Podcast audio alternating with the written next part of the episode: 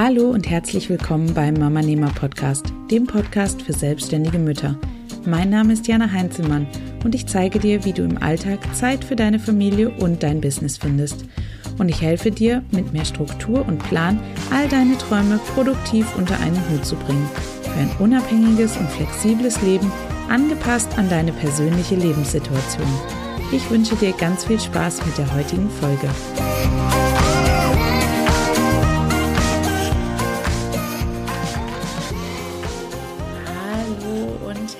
Willkommen zu einer neuen Podcast-Episode hier auf dem Mama Nehmer Podcast. Es freut mich riesig, dass du wieder eingeschaltet hast. Ich bin zurück aus einer Woche Urlaub in Südtirol und ich bin richtig erholt und ich fühle mich richtig gut. Und wie das immer so ist bei so einem Urlaub, ähm, bringt so ein Tapetenwechsel auch bei mir immer gleichzeitig ein gewisses Umdenken mit sich. Und ich weiß nicht, ob dir das auch so geht, aber bei mir ist das tatsächlich immer so. Jedes Mal, wenn ich nach Hause komme aus dem Urlaub, merke ich, dass sich irgendwas in mir verändert hat und dass ich ähm, über Dinge nachgedacht habe, über Dinge reflektiert habe und plötzlich sind Dinge klarer, ich bin mir bewusster, was ich wirklich will und was ich nicht will und so bringt das auch immer eine kleine Veränderung mit sich.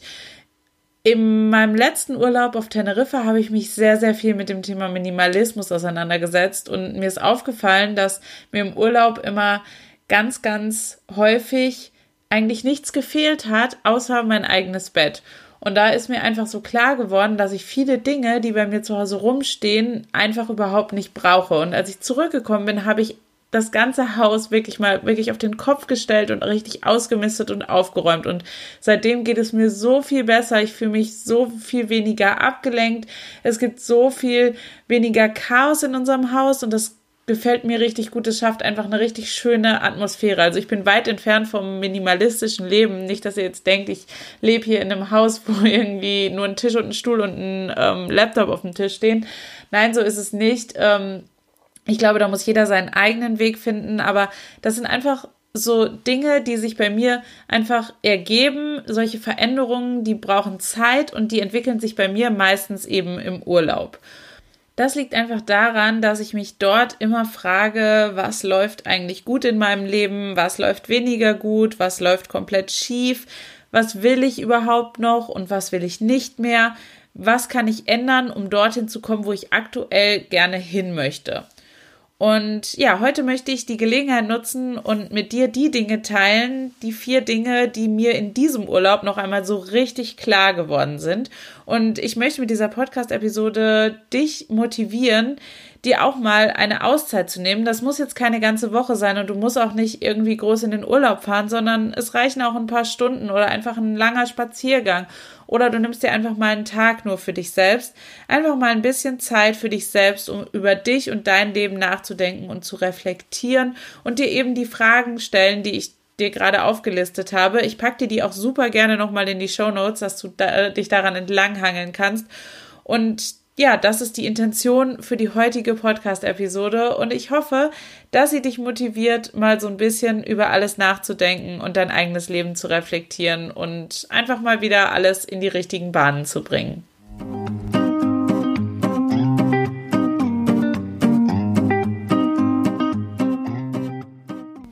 Punkt Nummer eins und damit auch das aller, aller, allergrößte Learning meiner kleinen Urlaubsauszeit in der vorletzten Woche ich habe wirklich gemerkt, im Urlaub habe ich mich wirklich jeden einzelnen Tag bewegt. Klar, wir waren in Südtirol, wir sind dorthin gefahren, um zu wandern. Wir sind Wanderblogger. Natürlich gehen wir viel wandern und das machen wir auch im normalen Alltag mindestens einmal die Woche oder versuchen zumindest es mindestens einmal die Woche zu machen. Aber selbst das kommt manchmal zu kurz.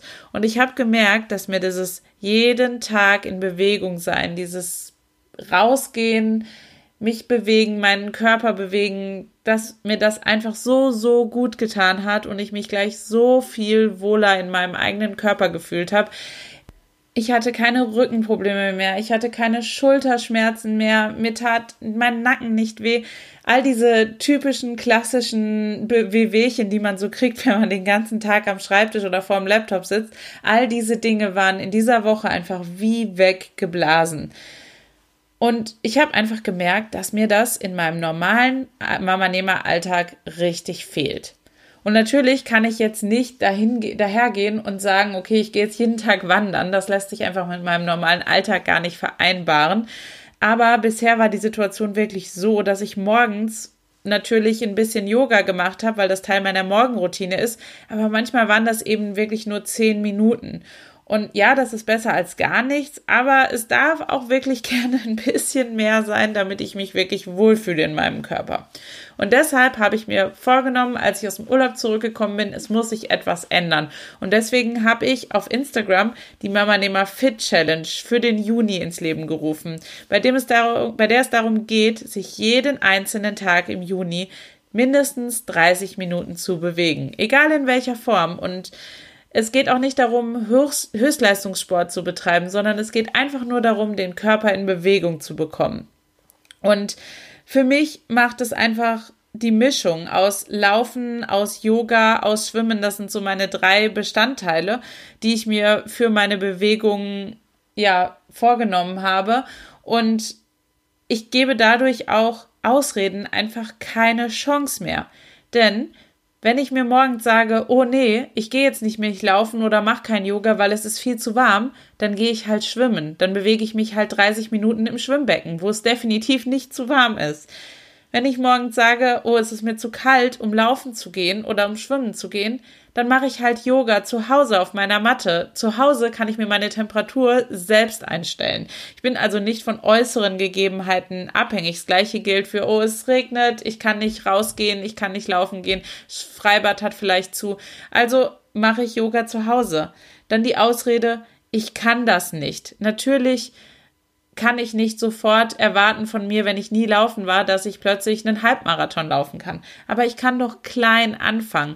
Und ich weiß, ich habe das 2015 schon mal gemacht, bevor ich schwanger geworden bin. Da habe ich mir die App 5K Runner App runtergeladen ähm, die gibt's kostenlos im iTunes Store. Ich weiß nicht, ob es die äh, für Android auch gibt. Müsst ihr vielleicht mal schauen.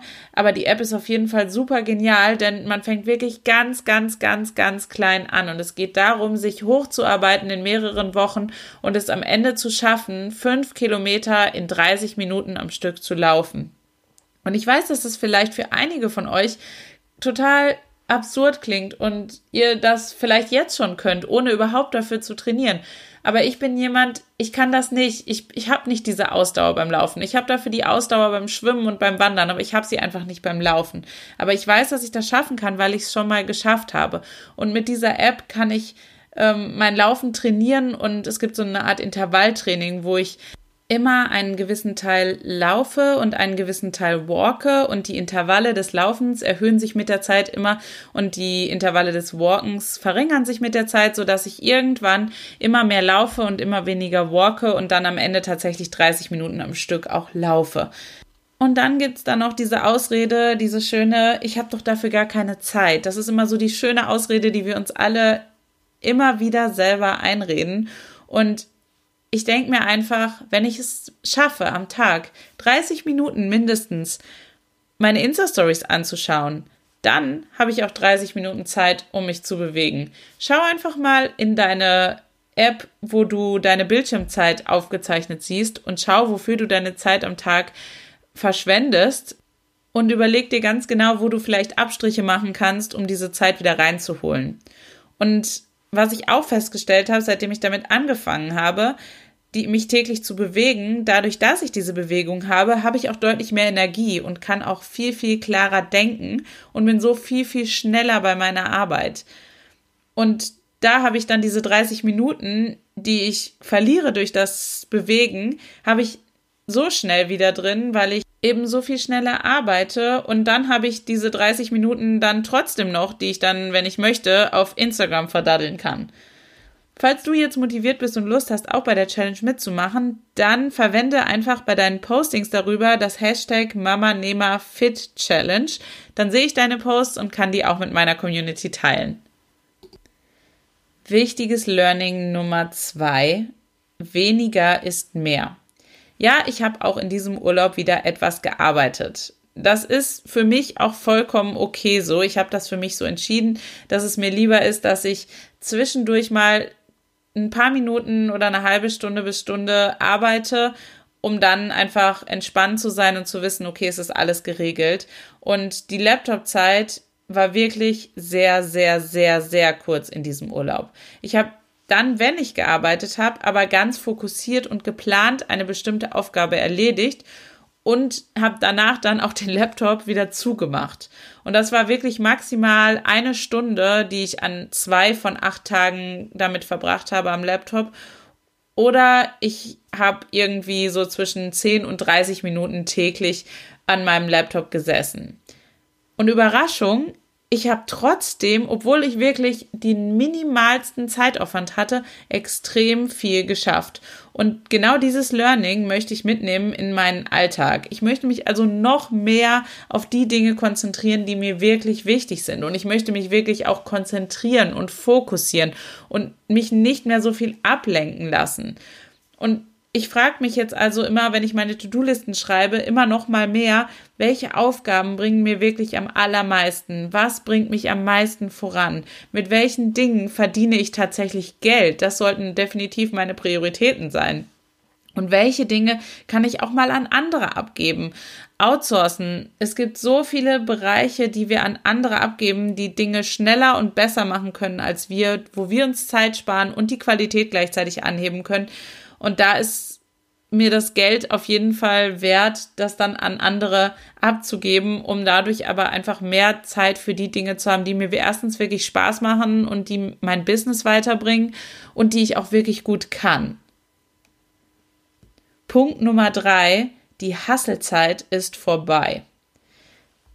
Du kannst dich vielleicht noch an diese Zeiten so in 2015 erinnere ich mich sehr stark daran, dass da dieses Thema Hustle so richtig im Kommen war und es war total in, immer im Hustle-Modus zu sein und immer Arbeit, Arbeit, Arbeit zu denken.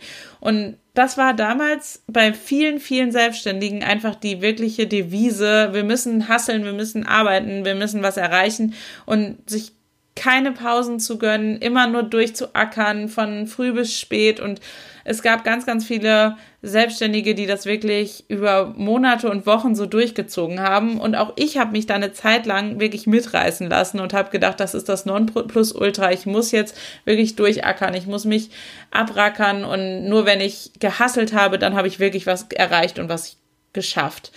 Und in den letzten Monaten ist mir immer mehr bewusst geworden, wie schwachsinnig das eigentlich ist.